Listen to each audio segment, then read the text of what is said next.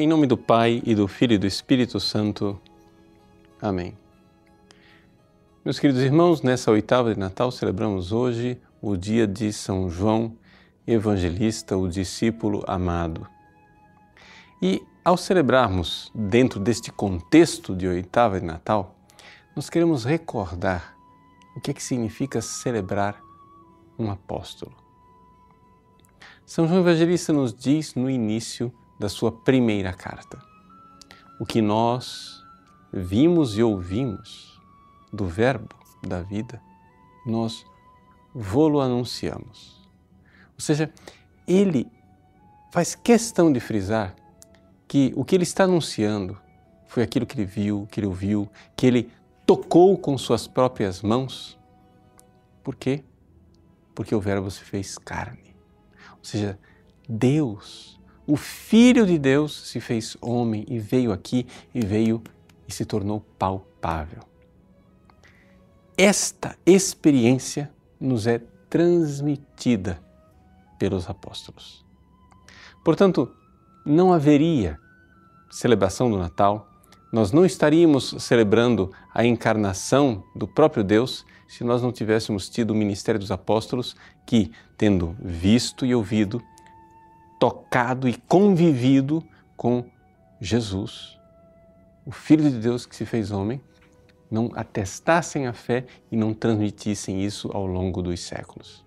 Por isso é muito importante nós, ao celebrarmos o Natal, nos darmos conta de que, através deste ministério apostólico, o Cristo, que continua vivo e que toca o coração de todos os homens, pode finalmente ser acolhido por nós.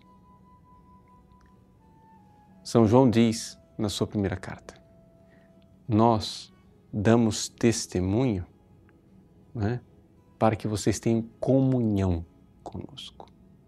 Ou seja, nós pertencemos agora ao mesmo Cristo. O que é a igreja? A igreja é a continuidade deste mistério extraordinário da encarnação que nós celebramos no Natal. A igreja é a continuidade disso. A igreja é a continuidade do ressuscitado ao longo dos séculos. Ela pertence ao ressuscitado. Se você é membro da igreja, saiba que você faz parte do ressuscitado. Você faz parte deste Deus que se fez homem, desse Deus que agora tem um corpo e você é membro deste corpo. Agora, o que é que isso significa na prática? Na prática quer dizer o seguinte: em primeiro lugar, a igreja não perecerá. Ou seja, as coisas podem parecer um pouco é, terríveis, tenebrosas, ou parece que nós estamos passando por momentos muito duros e difíceis da história da igreja. Mas nós precisamos lembrar: as portas do inferno não prevalecerão. Por quê? Porque a igreja pertence ao ressuscitado ela pertence a Ele que já não morre mais. E, portanto, ela triunfará. Pode ser que nós, membros da igreja, tenhamos ainda que passar por muitas tribulações, mas nós sabemos que a igreja não será exterminada.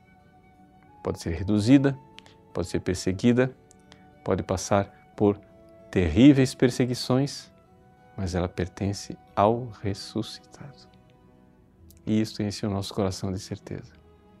Por isso, ao celebrarmos hoje a festa deste discípulo predileto do Cristo, somos chamados na Santa Missa a reclinar novamente a nossa cabeça no peito do Mestre e unidos ao Cristo, como membros desse mesmo corpo, ter a certeza. O mundo me odiou, odiará também a vós, mas não temais, eu venci o mundo. Que nosso Senhor Jesus Cristo, neste Natal, venha, confirme a sua fé através do testemunho extraordinário dos apóstolos e que você possa verdadeiramente viver nesta certeza, nesta comunhão com o ressuscitado que já é vitorioso, embora a sua vitória ainda não tenha se manifestado. Deus abençoe você. Em nome do Pai, e do Filho e do Espírito Santo. Amém.